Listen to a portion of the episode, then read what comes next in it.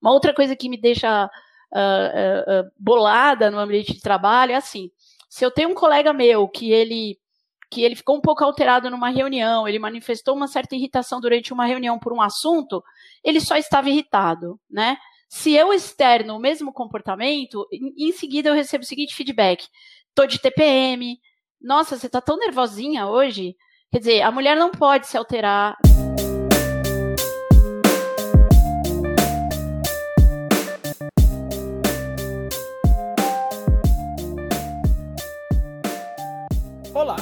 Espero que você esteja muito bem. Eu sou Bruno Arnold, host desse humilde podcast. Está começando o episódio número 3 do Mais um Silva. Seja muito bem-vinda, seja muito bem-vindo. Esse aqui é um espaço para celebrarmos as histórias das vidas de pessoas comuns, assim como eu e você. No Mais um Silva, vamos trazer à tona as personalidades anônimas, aquelas que não são famosas, não estão nos trending topics, mas elas têm muitas histórias interessantes para nos contar. Mari Ferrer, Dani Calabresa, Isa Pena, se você não se indignou ou pelo menos se sensibilizou com esses casos que aconteceram nos últimos tempos, fica aqui o meu convite para você repensar um pouco. Não é segredo para ninguém que a gente vive numa puta sociedade machista, mas isso tem que mudar. A ONG Soul Sisters publicou no Instagram essa semana uma pesquisa que foi realizada pelo LinkedIn e pela Think Eva. O objetivo dessa pesquisa era transformar em número todos os muitos casos de abuso que acontecem no ambiente profissional. Entre todas as mulheres entrevistadas, 47% afirmaram terem sido vítimas de abuso sexual no ambiente de trabalho, algum tipo de assédio, em algum momento da carreira. 47%, quase a metade. Dessas, 92% receberam solicitações de favores sexuais. 91% receberam algum contato físico não solicitado e 60% foram vítimas de abuso sexual. Se lá no caso da Mari Ferrer, por exemplo, que durante uma audiência oficial, que foi divulgada há tempos atrás, teve uma humilhação da vítima e teve pouco caso por parte do juiz. Você já imaginou o que acontece com uma mulher assediada dentro do ambiente corporativo? E se esse assediador tiver um cargo mais alto, então? Você acredita mesmo que essa justiça acontece? Pois bem, de acordo com a pesquisa, 78% das vítimas não denunciam o abuso Sabe por quê? Porque elas têm medo de represálias, elas têm medo de impunidade. Gente, assédio não é brincadeira e muito menos sedução. Não é não e nunca vai ser outra coisa a não ser não.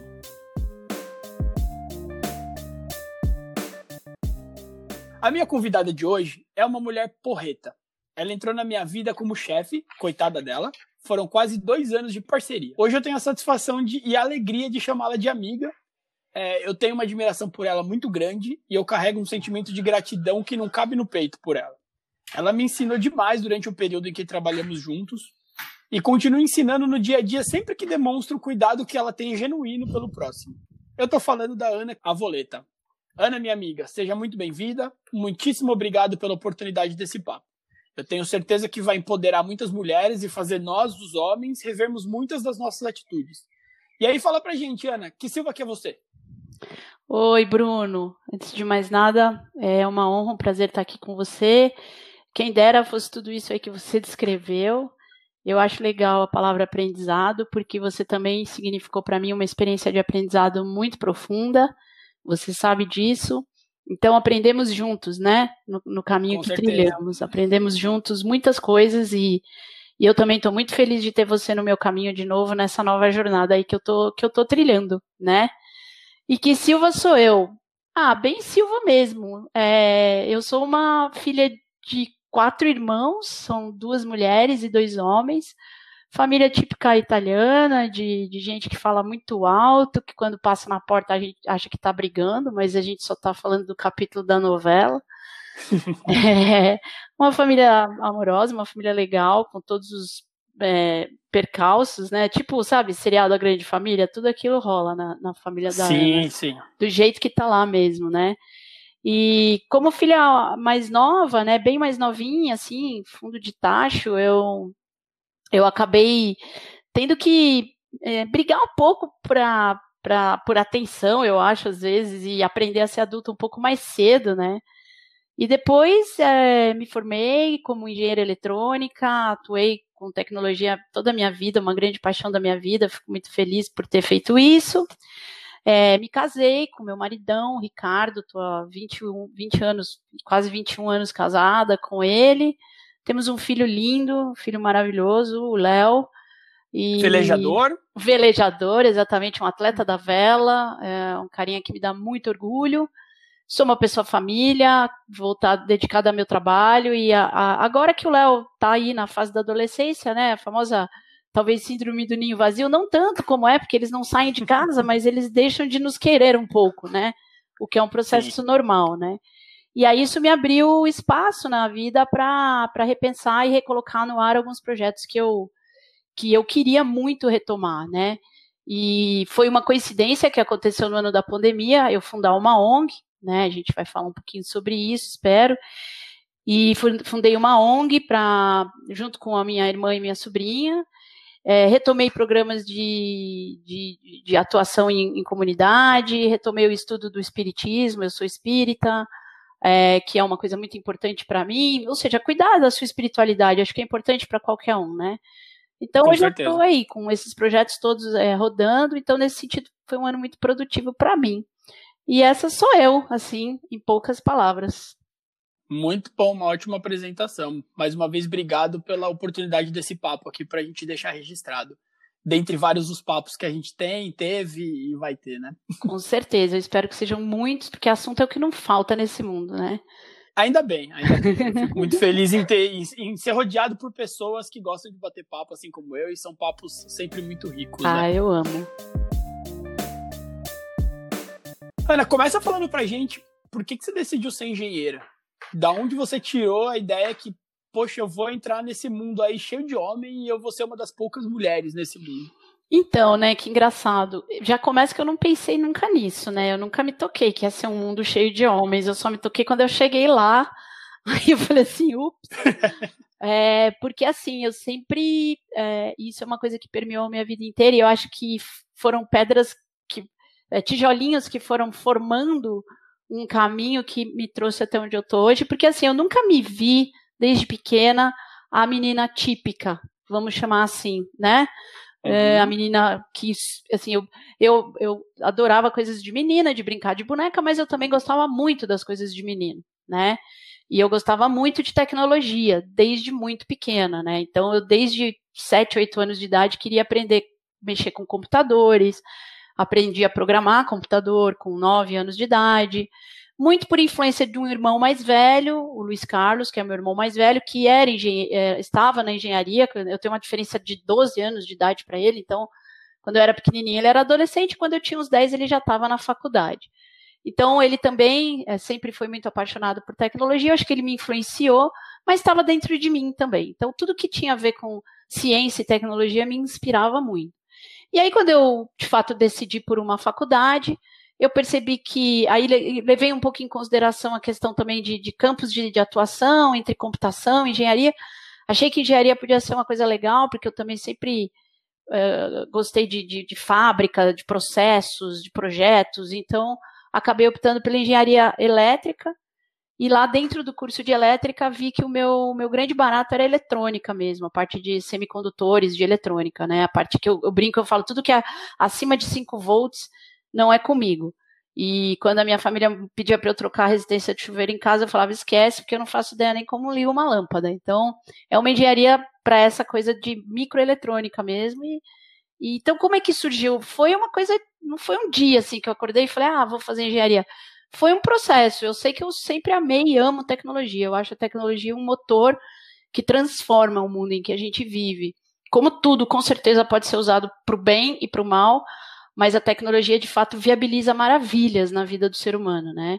E cada vez isso está ficando mais uh, claro para todas as pessoas, né? E o que é legal, a tecnologia está se tornando cada vez mais democrática, no sentido de que todo mundo toca nela, ou acessa ela, ou lida com ela, né? Então é um grande playground para mim que o mundo está virando, mas não, não, teve o dia assim que eu acordei. Foi, foi um processo, Bruno. Foi se apaixonando. Fui me apaixonando. Pela... Uhum. Quando você viu, já estava casada com filhos, com engenharia. Exato. E aí, a engenharia por isso, porque era um campo que eu achava mais dinâmico, assim, que de fato, né? Acabou que eu, de fato, na minha carreira, eu fiquei muito pouco tempo na parte puramente técnica. E, uhum. e logo de cara já pulei por uma parte de projeto e desenvolvimento de negócios, que é um outro lado meu que eu curto muito.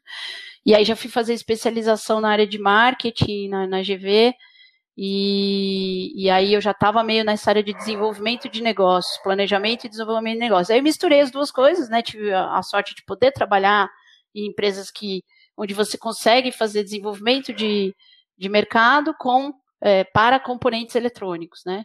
E uhum. estou nessa nessa balada aí já há 15 anos já, como, como gerente de produto e marketing é, para a área de componentes eletrônicos. Então, Legal. foi por aí. E você me disse que você foi se apaixonando aos poucos, quando você se viu já estava no meio, fazendo parte de todo esse mercado. E eu tenho certeza que você teve várias dificuldades ao longo da carreira, porque todo mundo tem, é, faz parte do aprendizado, né, da curva de, de crescimento. Mas eu queria chamar um pouquinho a atenção para o pro problema do machismo de ter uma mulher, principalmente num meio que é extremamente machista. Uh, eu tenho um pouco de contato com a eletrônica também, com a tecnologia, eu sei que é, é, permeado por mais homens do que mulheres. Isso te trouxe alguma dificuldade extra? Você percebeu isso? Se percebeu quando você percebeu essa dificuldade por ser mulher? Uhum. Isso é uma pergunta muito interessante, Bruno, porque ela vai permear um pouco a nossa conversa sobre isso. É eu, é importante ter esse pano de fundo, né? É, eu, eu, eu, lembro da primeira experiência de ser colocada num lugar diferente porque eu era mulher dentro da faculdade de engenharia, especificamente numa aula de desenho técnico. Eu tinha, eu era uma boa aluna, eu tinha facilidade com as matérias, sempre gostei de estudar, mas desenho técnico. Você é CDF, né? Eu sou, eu sou, é. Eu não, não posso dizer que não. Eu gosto muito de estudar. Eu acho estudar e aprender é uma coisa prazerosa. E aí, claro, foi, foi, foi assim, foi, foi tava, tava tranquilo o primeiro ano de faculdade, exceto por essa matéria, desenho, desenho técnico, né? É uma coisa de você ter que ver os vários lados de uma figura de maneira tridimensional e, e o meu cérebro não funciona tridimensionalmente. Assim, a melhor coisa que aconteceu na minha vida foi a invenção do GPS e do Waze, sabe assim? Porque meu senso de localização e o meu senso espacial é praticamente nula. Se eu tivesse que ser, sei lá, engenheira civil, arquiteta ou qualquer coisa, eu, eu morria de fome. E, e, mas como na faculdade de engenharia, no, ano, no, no, básico, nos anos básicos, é obrigatório fazer esse, essa matéria de, de desenho técnico, tinha que fazer. E é uma matéria que é chamada de eletiva, ou seja, você não pode passar para um próximo uma etapa. Se você ficar de DP dessa matéria, você fica cursando essa matéria. Pelo menos era assim na faculdade que eu cursei, né, na FEI. Então, tipo, ou você passava uhum. de desenho técnico, ou você ia ficar fazendo só desenho técnico até passar. E no segundo semestre eu estava desesperada, porque eu já tinha passado o primeiro é, nessa matéria assim por pouco, com muita dificuldade, e estava indo muito mal. E eu estava sentada na minha mesa, numa aula extra, num sábado, que eu estava indo numa aula extra, exatamente para alunos que tinham dificuldade. E o professor encostou assim, eu estava, imagina, eu sentada na minha, na minha mesinha, e o prof, com a prancheta, tal, não sei o que, e o professor encost, em pé, ele chegou perto de mim, assim, ele encostou, então eu só vi, assim, a área da cintura dele, assim, eu olhei para cima, e ele virou para mim e fez assim, balançou a cabeça e fez assim, eu falei, é, pois é, Bruce, tá, continua muito difícil, né? E ele virou para mim e falou assim, por que, que você tá aqui fazendo engenharia? Vai para casa, vai cozinhar. E aquilo me Meu deixou, Deus. assim, e é interessante porque eu nunca fiquei magoada, eu sempre fiquei muito brava, para não usar um palavrão aqui no meio do seu podcast, né? Pode usar. É, eu fiquei muito brava, eu fiquei pé da vida. Eu falei, como ele tava falando isso para mim? Só que aí, voltando ao ponto inicial que vai permear toda a nossa conversa, se você naquele dia seguinte ou meia hora depois falasse para mim, o que você presenciou agora é machismo? Foi assédio? Eu ia dizer que não. Porque mulheres da minha geração é, foram programadas, e, e, de outras gerações também, mas eu vou falar da minha, que é a que eu sei, nós, nós somos programadas para ver o mundo de uma certa forma. Então, um homem falando uh, pela janela de um carro, uh, vai, vai, vai para casa, dona Maria, vai pilotar um tanque. Um professor tirando um sarro de uma mulher que optou por fazer engenharia, era quase que esperado, era quase que natural. Não me deixou nem surpresa, entende? Porque fazia parte do jeito que faz hoje, mas de uma maneira muito mais intensa da nossa vida. Então, desde esse episódio até é, os dias de hoje, se eu olhar para trás, eu vou sim poder te dizer das várias dificuldades que eu sofri. Mas é importante que esse recado até fique para outras mulheres, que a, a, o conceito do machismo precisa ser algo que você abra sua mente para entender. Tenta entender e depois volta para trás e revisita a sua vida e os vários episódios. E aí você vai perceber quando ele aconteceu. Então, por isso, hoje eu posso dizer sim, esse foi um dos episódios machistas, e o outro que me, esse me, me machucava um pouco mais emocionalmente, era porque, novamente, eu sempre fui uma mulher que um pouco fora do, do, da caixinha. Então, assim, eu não pinto a unha, eu não gosto de maquiagem, eu uso cabelo curto, eu me visto uh, de maneira bem assim. É, gosto mais de usar bermuda, camiseta e tênis do que um vestido. Uso vestido, mas não gosto muito. Não uso mini saia. Então, assim, aquelas coisas todas padrão não eram eu não performava dentro daquilo que se dizia que era feminino. E isso fez com. Não estava dentro do Não estava nesse né? estereótipo. E aí, o que, que os meninos da faculdade concluíram? Que eu era lésbica. E a questão não era. Uh, o que me ofendia o fato de eles acharem que eu era lésbica, porque desde muito cedo eu nunca tive nenhum problema com a minha sexualidade ou com a sexualidade dos outros. Aliás, eu acho que cada um lida com a sua sexualidade da maneira mais saudável que puder mas era a maneira como isso era visto como uma ofensa, no sentido de dizer, você não se encaixa, entendeu? Você não performa como eu espero que você performe. E essas coisas foram todas me dando muita vontade de ser mesmo de fato assim. E muito legal, porque ao invés disso me deixar Uh, sorte a minha, né? Porque podia ter sido diferente. Ao invés disso me deixar triste, deprimida, isso fez com que eu falei: agora é que eu vou provar para todo mundo que é assim mesmo, que uma mulher pode ser assim, ela pode ser o que ela quiser. E a partir dali, é, eu nunca me, me, me curvei ou me, me, intimidei perante esses comentários. Eu comecei a refutar e a explicar e a dizer de maneira educada: você está completamente errado e, e, não é isso. E até tirava sarro também para brincar um pouco com a situação. Então, isso na faculdade foram as coisas que mais marcaram.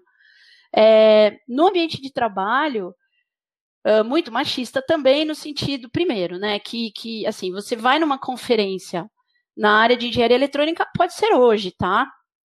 É, que tenham 400 pessoas, né, um encontro de engenheiros, né, é, que tenha 400 pessoas, você vai encontrar menos de 20 mulheres na plateia, né?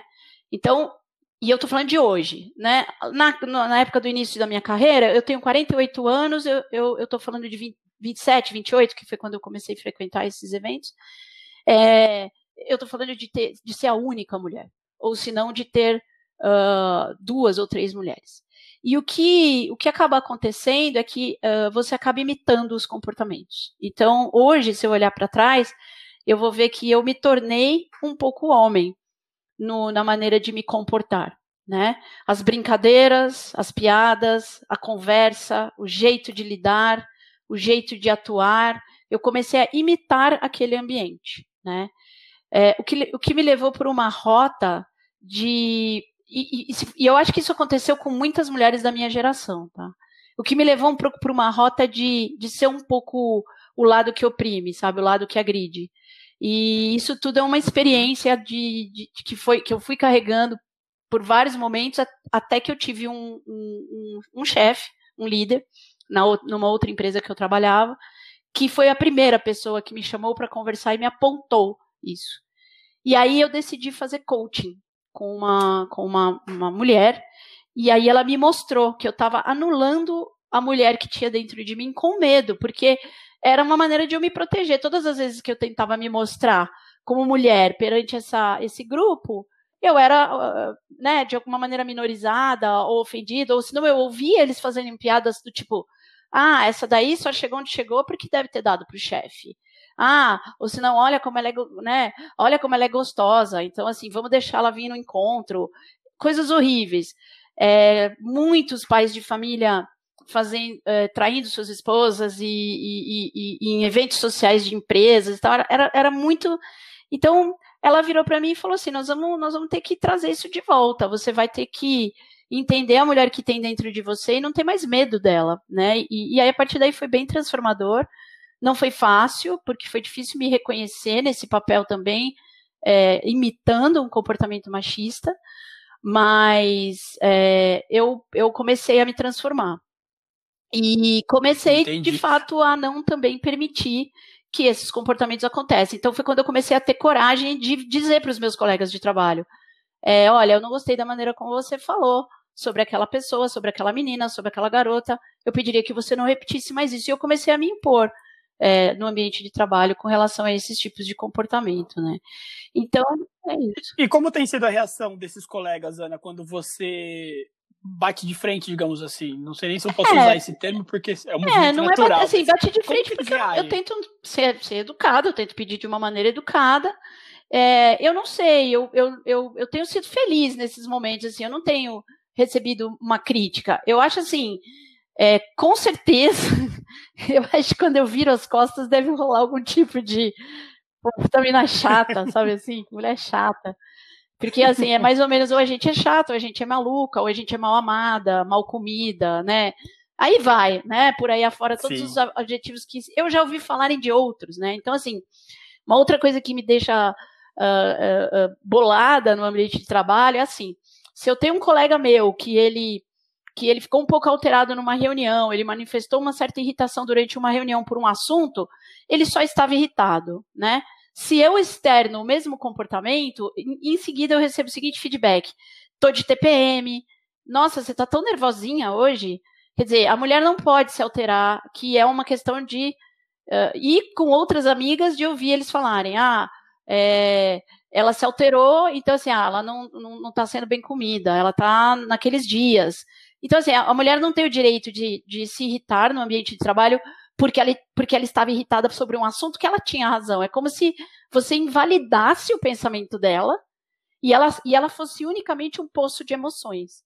O que ela estava falando, o argumento que ela estava dando e o momento por que, que ela estava irritada ou desgostosa com tal situação deixa de existir e passa a ter um foco sobre é, é, é, o emocional dela que é desequilibrado.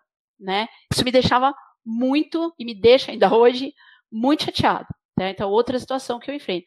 E por último, a situação mais assim, é, é, que, eu, que, eu, que, eu, que, eu, que eu quero às vezes entender onde é que é o limite né, entre uma coisa e outra, é que de fato, às vezes você fala uma coisa, principalmente eu sou gerente há muitos anos, então eu sei que eu falei uma certa ideia, eu demonstrei uma certa ideia numa reunião, e ela ficou um pouco ali, ah, tá, vamos ver. Passa um tempo, um homem externa mais ou menos a mesma ideia.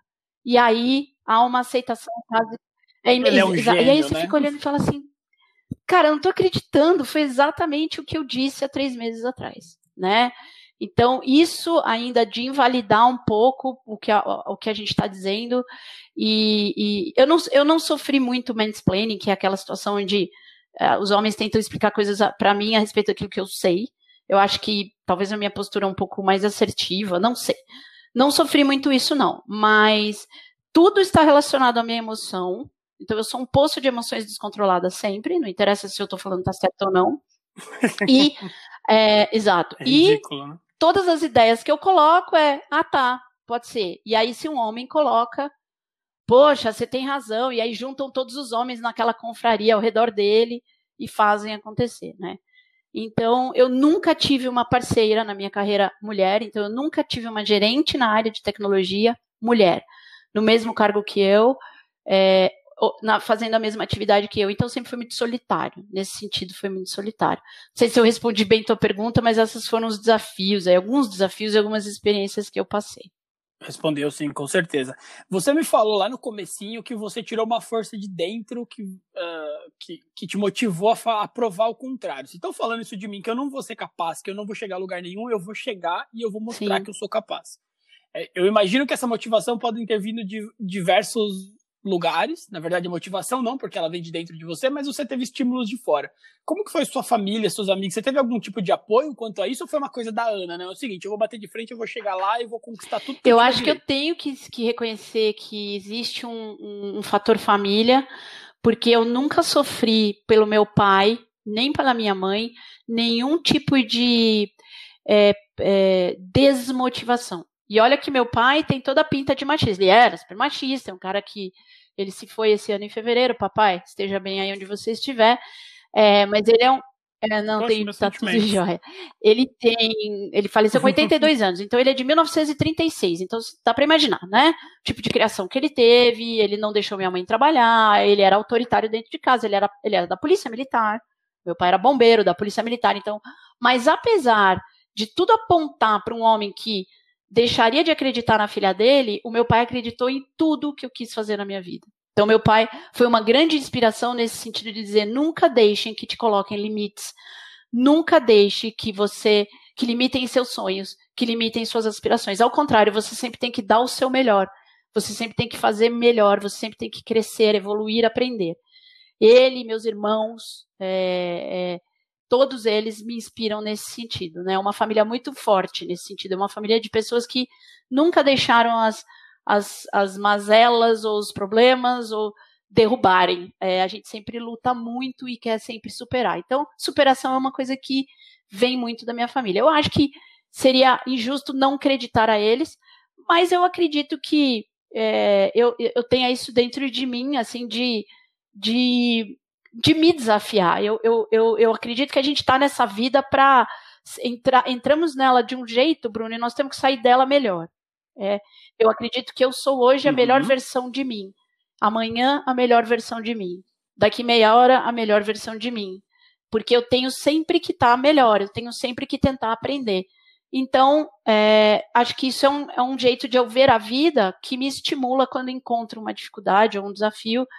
É, dizer, bom, esse desafio está aí por algum motivo. Ele, ele, é uma oportunidade, não uma, uma porra, é uma porrada, mas é uma oportunidade de aprender então vamos ver o que dá para fazer aí com isso, do limão uma limonada. E acho que foi assim que eu fui fui levando essas questões para fazer melhor e provar que essa história de homem, mulher, principalmente no ambiente de trabalho, que é onde eu sofri mais essa experiência, né? É, é sou muito solidária com as mulheres que sofrem essa experiência do machismo é, muito forte dentro de casa, com maridos e tal, mas não é o, não aconteceu comigo. Comigo as experiências que eu tive foram de fato, é, no, no ambiente de trabalho. Em algum momento você já esmoeceu quanto à energia para continuar seguindo e se provando mais do que provar para qualquer um que você vai chegar lá, de bater de frente. Eu te conheço e, e eu sei a, a, energia que você tem quando você falou que não sofreu muito com mansplaining, por exemplo. Eu sei a sua postura, eu vejo que, primeiro, você sabe, entende muito bem do que você está falando, você não vai abrir a boca e debater por algo que você não tenha conhecimento. Quando você debate, você coloca com firmeza e você se impõe. Então, você coloca na força ali a sua opinião, com, com eu tô falando isso de uma uhum. forma totalmente positiva, porque é a sua forma de uhum. colocar uhum. o seu ponto de vista, mas em algum momento você deixou deu uma diminuída na energia, falou, não, talvez isso não seja para mim mesmo, ou não. A Ana sempre foi essa mulher porreta. Bruno, eu tenho que ser muito honesta com você e comigo. Não, nunca, nunca pensei em, em deixar de ser quem eu sou.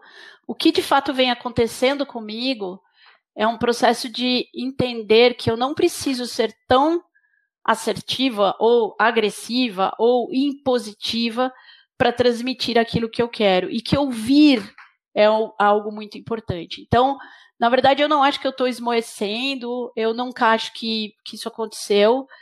Eu até, é, às vezes, é, é, é, cansativo, porque às vezes eu quero desligar um pouco a cabeça e eu não consigo, né? Eu, não, eu, eu queria, às vezes, entrar num, num momento, deu, chega, não quero mais construir, não quero mais brigar, não quero mais provar, mas é, é, é, o talento ou a característica que, que Deus me deu, então é com ela que eu quero que eu quero trabalhar minha vida, né? Mas assim, eu percebo que o caminho que eu escolhi era muito truculento. E, e, e, e ser truculento é, marca as pessoas. E isso não pode acontecer. Então, eu acho que o que mudou muito em mim nesses últimos anos, na verdade, tem mudado, porque é muito difícil. É, talvez até pela criação que eu tive, ou pelo ambiente sempre muito machista em que eu vivi na faculdade. Na, como eu disse, eu, eu absorvi tanto esse comportamento machista que des, desconstruir isso em mim e reconstruir uma, uma liderança não pela força, não pela, pela, pela imposição ou pela agressividade, é algo que eu venho fazendo. Quando eu consigo, e não é sempre que eu consigo, é uma sensação muito legal. É, porque eu sei que esse caminho existe, né? E que ele está lá. Uh, então é isso que eu tenho tentado fazer hoje, é, é, aceitar a doçura, sabe? Aceitar a suavidade, uhum. a delicadeza, a doçura, como uh, grandes é, ferramentas, ferramentas importantíssimas e a melhor maneira de ser, né? Ser doce, ser gentil, ser é, é, suave. Gente, eu acho que eu sempre fui, mas não muito doce nem muito suave. Então, suavidade e doçura, sabe? São coisas que eu. Tipo, você está fazendo um bolo, tava faltando um pouco de, de açúcar e creminho no meu bolo, sabe assim?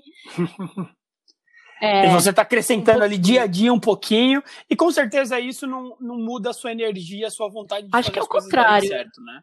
É só o eu tô conhecendo uma nova Ana e eu quero, meu, eu quero curtir ela, eu quero botar ela para trabalhar a meu favor e, e, a favor das pessoas. E é ela que é ela que veio, é, é, é ela que trouxe a ONG, é ela que trouxe para mim essa Ana que tava, essa Ana que tem doçura, que tem que tem suavidade, que quer tratar o mundo com carinho, com empatia, com acolhimento, com colo.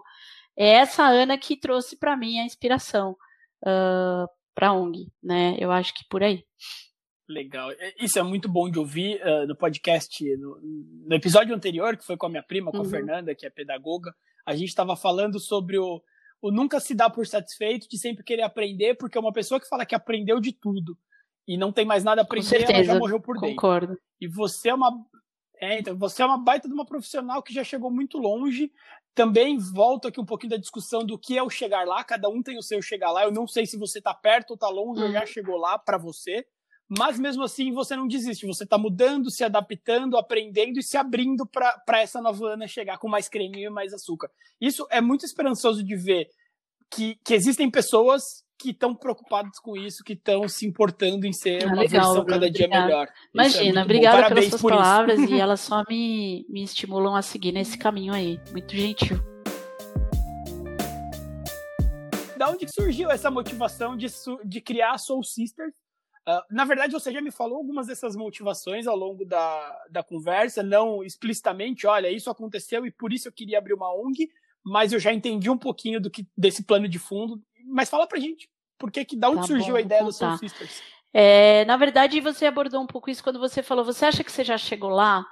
É, eu acho também que não existe o lá, né? Existem ciclos. Eu acho que, por exemplo, vou dar um exemplo, no meu ciclo de vida familiar, de mãe, eu já cheguei em alguns pontos, mas se abrem novos ciclos, porque quando o seu filho se torna adolescente, é a mesma coisa que você eu brinco, né? Falo, raptaram o meu filho, trouxeram outra pessoa para cá, socorro, quem é esse cara?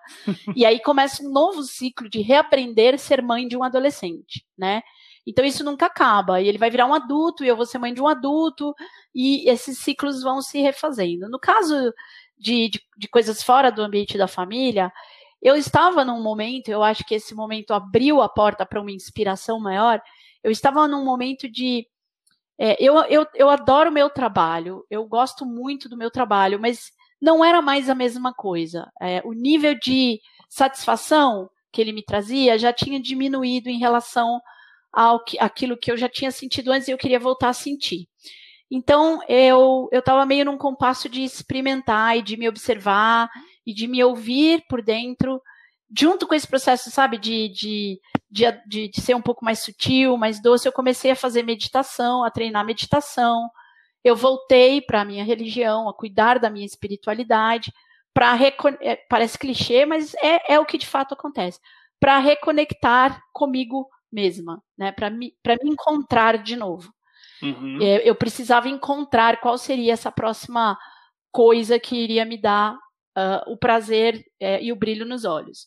E aí passei por algumas questões, fui pensar sobre professora, sobre dar aula, porque é uma coisa que eu amo também. E, e, e, fui, e fui ouvindo a minha intuição.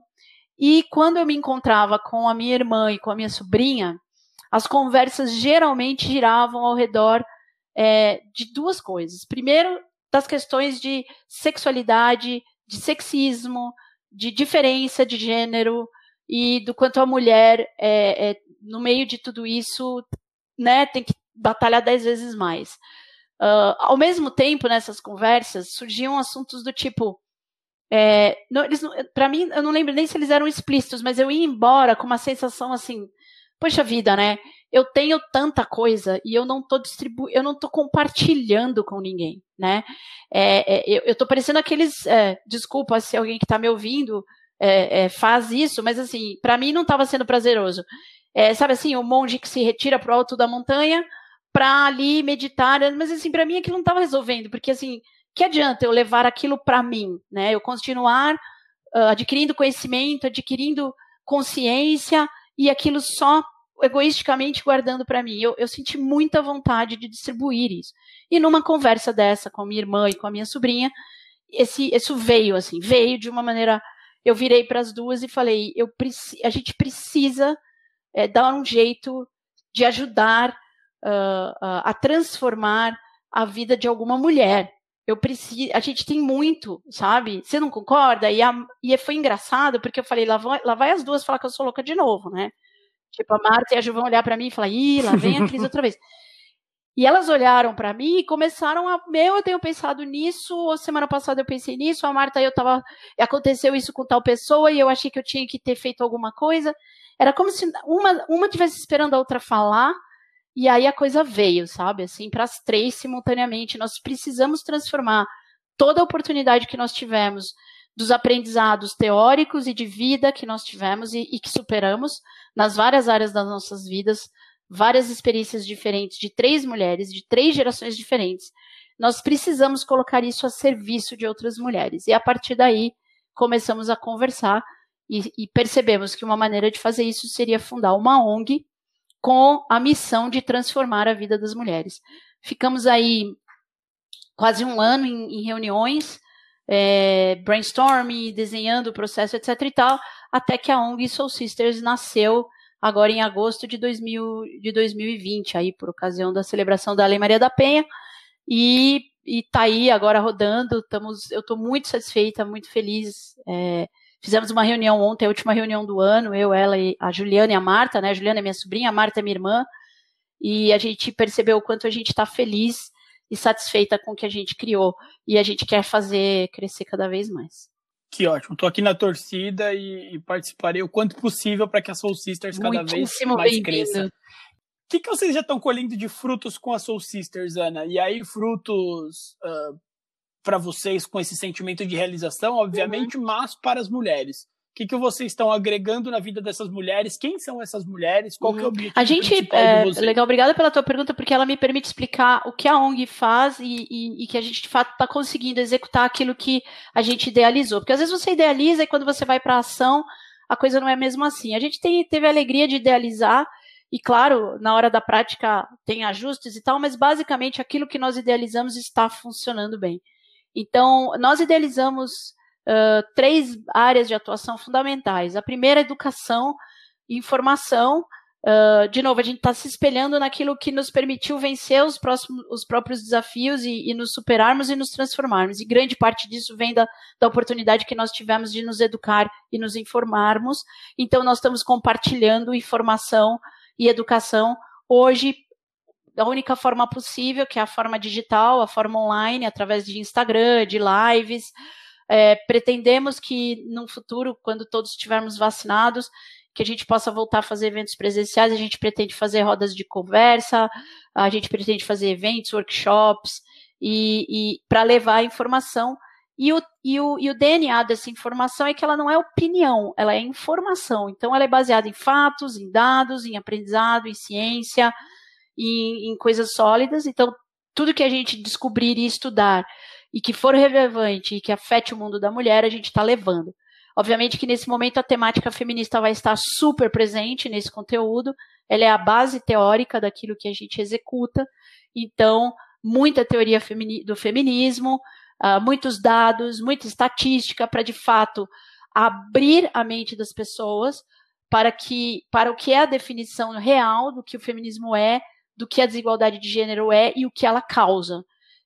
A, a, gente já tem relatos de mulheres que seguem nosso Instagram que, que, estão sofrendo exatamente esse efeito. A partir do momento que começam a seguir nosso Instagram, começam a cair as fichas e a, começa um pensamento crítico. Mulheres, homens, jovens, adolescentes, inclusive adolescentes, homens, que começam a seguir a, o Instagram e começam a perceber realidades e a pensar sobre essas realidades. Então a gente está estimulando isso e eu fico muito feliz, esse é um dos braços. Daí vem o braço do acolhimento, que é o, o, o, o que está sendo desenhado, e ele está ligado com o terceiro braço, que é o da ação, que é quando mulheres que estão em situação de vulnerabilidade vão contar com a ONG para serem acolhidas, escutadas, é, entender as, o que é preciso para transformar a vida dessa mulher, e aí então direcionadas para uma rede é, é, de, de voluntárias é, que vão traçar um plano de reconstrução.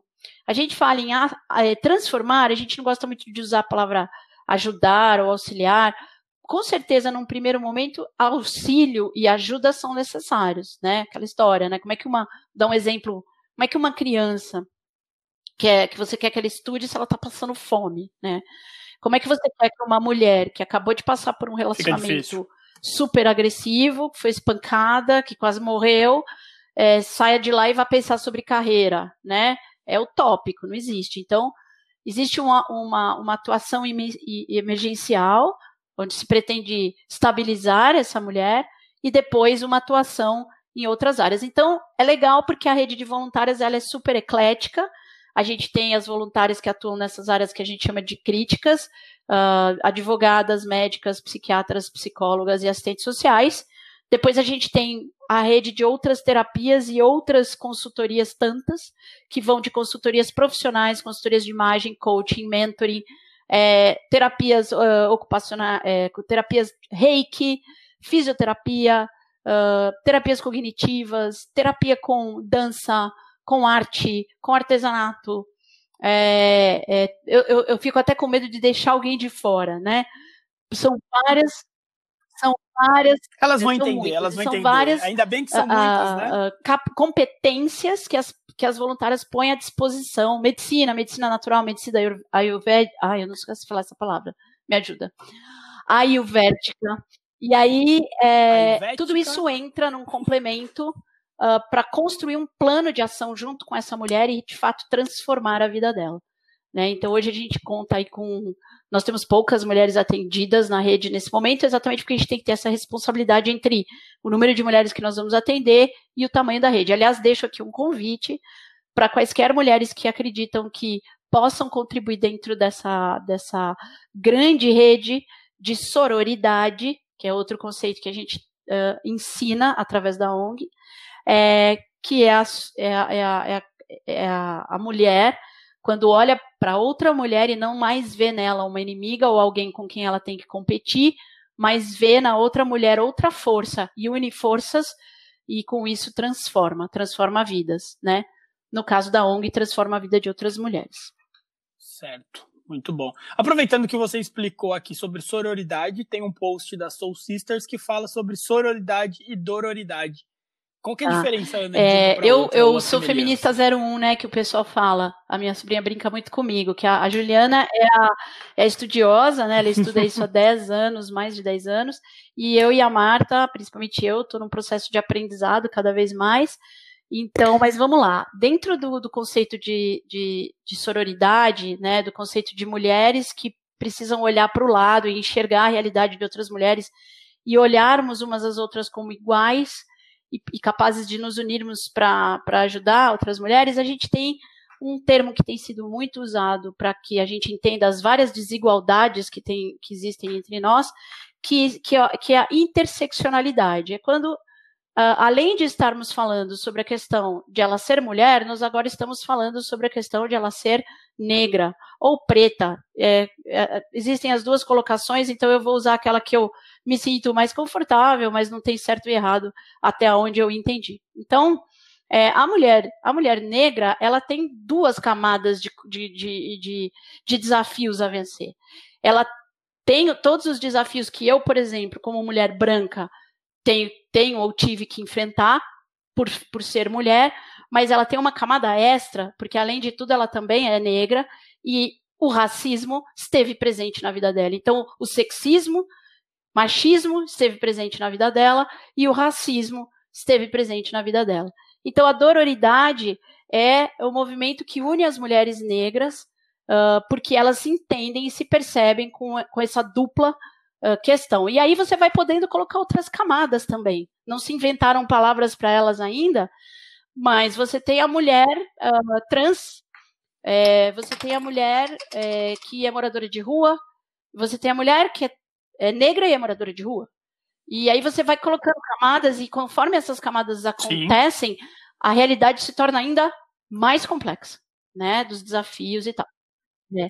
Como existe, obviamente, um movimento também, né? organizado né? das mulheres negras, feministas, elas uh, então resolveu se criar esse termo para identificar de fato essa interseccionalidade, essa camada uh, da mulher negra, né? Que, que tem a questão do, do machismo, mas tem a questão do racismo uh, que afetou de maneira contundente a vida dela.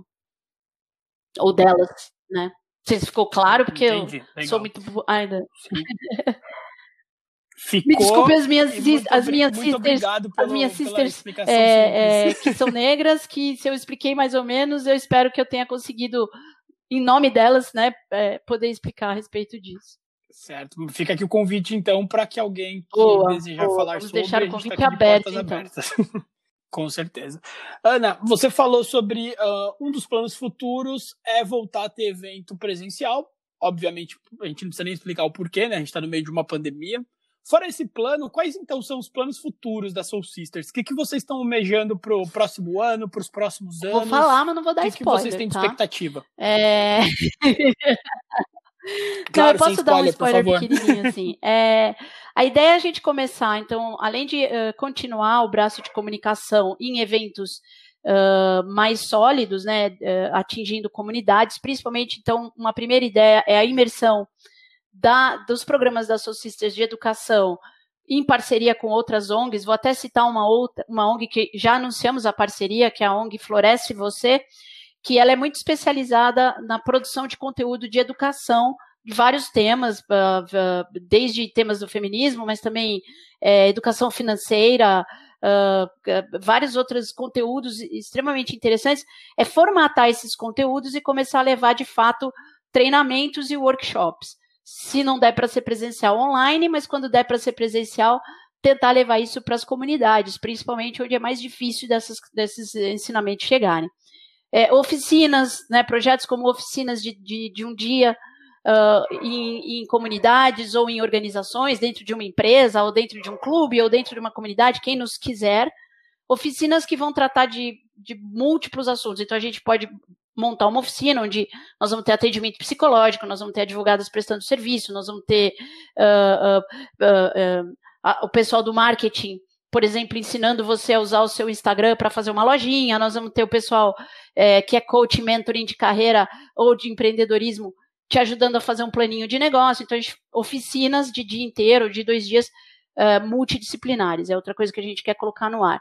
E alguns projetos de tema específico. Um já está definido, que é um projeto sobre pobreza menstrual, que a gente quer influenciar decisões tanto, tanto das empresas como dos governos. Então, a gente quer começar também a criar projetos que, que a gente é, possa influenciar nossos vereadores, nossos deputados na mudança de leis a respeito de, de determinadas questões sociais. A pobreza menstrual, para quem não sabe, é, é a, a, a, mulher que é, é, mora numa comunidade, ou principalmente a mulher de rua, ela não tem, ela tem que escolher, ou ela compra o pão para alimentar o filho dela, ou ela compra um absorvente íntimo.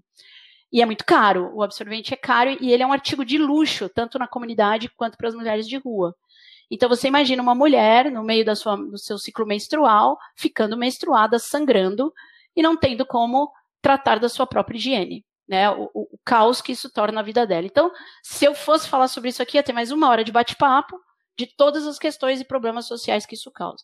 Então, nós temos um projeto que está sendo desenhado para ser colocado no ar o ano que vem, que vai tratar desse tema e vai tentar sensibilizar sociedade, empresas e governo é, com relação a esse tema.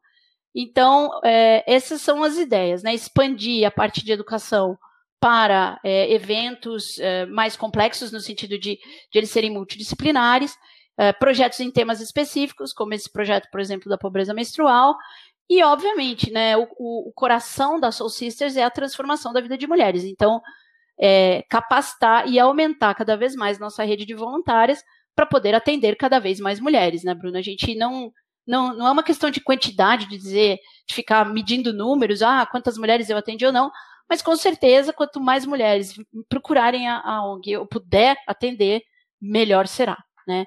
mais prazeroso, porque esse é o grande objetivo. O core é isso, é poder acolher mulheres que precisem da nossa da nossa estrutura para poder transformar as, as, suas vidas. Incrível, muito bom. Uh, eu acho que seria muito legal, Ana, a gente ter, marcar um bate-papo aqui para um episódio do Mais um Silva com as sisters, as três sisters.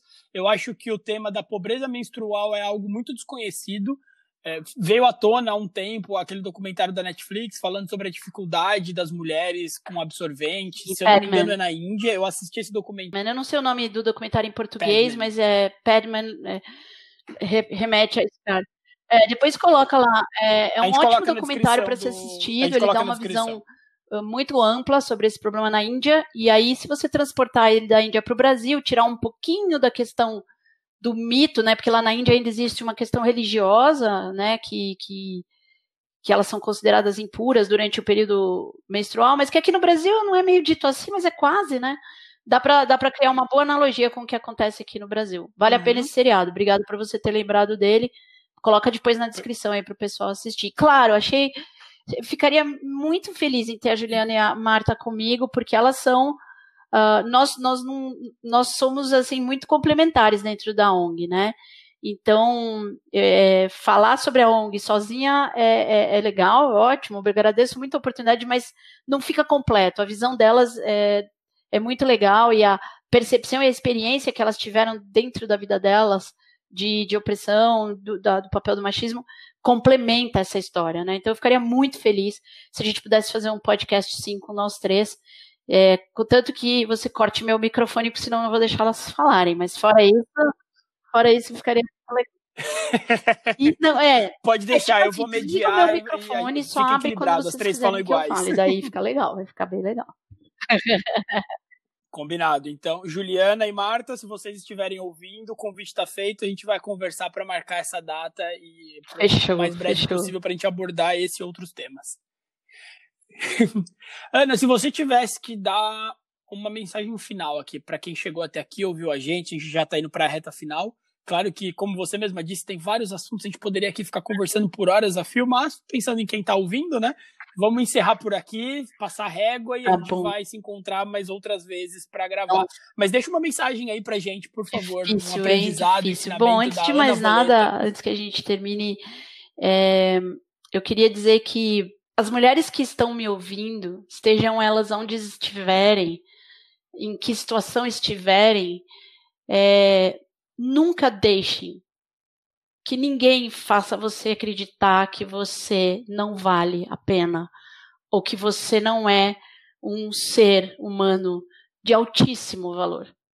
Independente de onde você estiver, da sua situação social, econômica, uh, se você está sozinha, acompanhada, estudando, jovem, velha, nunca permita que nada, nem ninguém, te coloque a questionar é, a maravilha de ser que você é. Porque o ser humano e cada um de nós somos de um potencial de realização inimaginável. Temos é, maneiras de brilhar infinitas.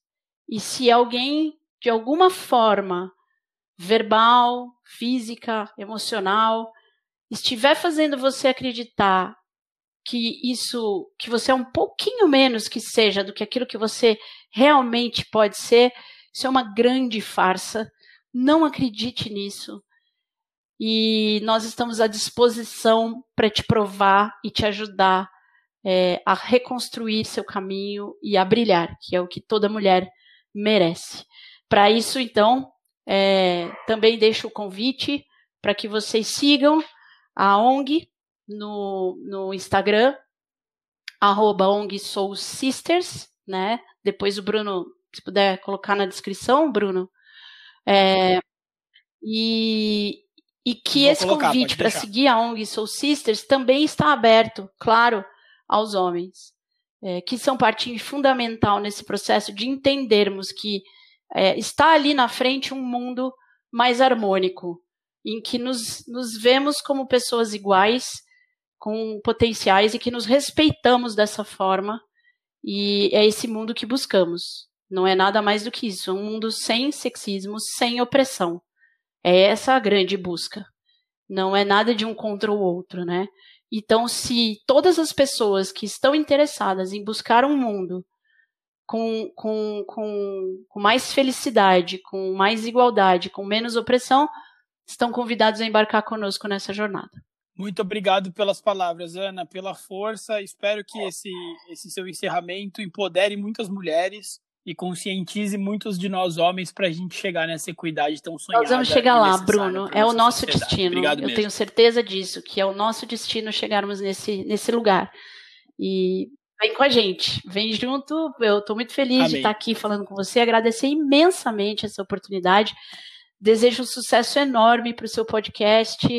Parabéns pela iniciativa, por estar colocando no ar a voz de pessoas maravilhosas. Eu ouvi o podcast da sua prima, muito legal me inspirou de várias formas. Então, obrigada, Bruno, pela oportunidade, pela, pela coragem de colocar essa iniciativa no ar também. Obrigado, obrigado mesmo, Ana. Maravilhoso. Hum. Bom, chegou a hora agora do Silvio Indica. O Silvio Indica é um quadro onde minha convidada, Ana, e eu vamos indicar algo para vocês, nossos ouvintes. Pode ser livro, série, música, artista, qualquer coisa algo que a gente consumiu aí nos últimos tempos ou há muito então, tempo. Tá bom. A gente vai indicar para você é... com todo amor e carinho. Obrigada. Ana, eu, como não poderia deixar de ser, eu vou indicar um livro que é uma viagem maravilhosa uh, e, um, um, e um recontar de uma história que quase todos nós conhecemos, mas um recontar a partir do ponto de vista das mulheres dessa história. Então eu vou indicar a série Brumas de Avalon, da Marion Zimmer Bradley. São oito volumes, se eu não me engano, faz muitos anos que eu li. E mudaram, assim, não é que mudaram, mas eles, dentro daquele processo que eu contei de, de falar, ah, é, então agora mesmo que eu vou continuar exatamente provando que eu faço o que eu quiser, sou quem eu quiser, não, né? Sobre o poder da mulher. Então, Brumas de Avalon, da Marion Zimmer Bradley, é uma leitura deliciosa. Convido todos, todos a lerem este livro. E o site um Instagram que eu acho maravilhoso. Mais um livro para minha lista. Todo mundo devia seguir o arroba ONG Soul Sisters. Eu acho que é um Instagram maravilhoso. E não percam, tem muito conteúdo, tem lives, tem as lives estão todas gravadas e dá para se divertir muito lá. Ficam aí as minhas indicações então. Obrigado, Ana, obrigado pela contribuição. Bom, a minha indicação vai ser o podcast Memo, se escreve M de Maria e M O H o Memo, de acordo com as palavras deles mesmos, é um podcast feito para homem, para qualquer tipo de homem, gay, cis, bi, hétero, preto, branco, novo, velho. O objetivo do Memo é ampliar o debate sobre a masculinidade e promover uma equidade de gênero.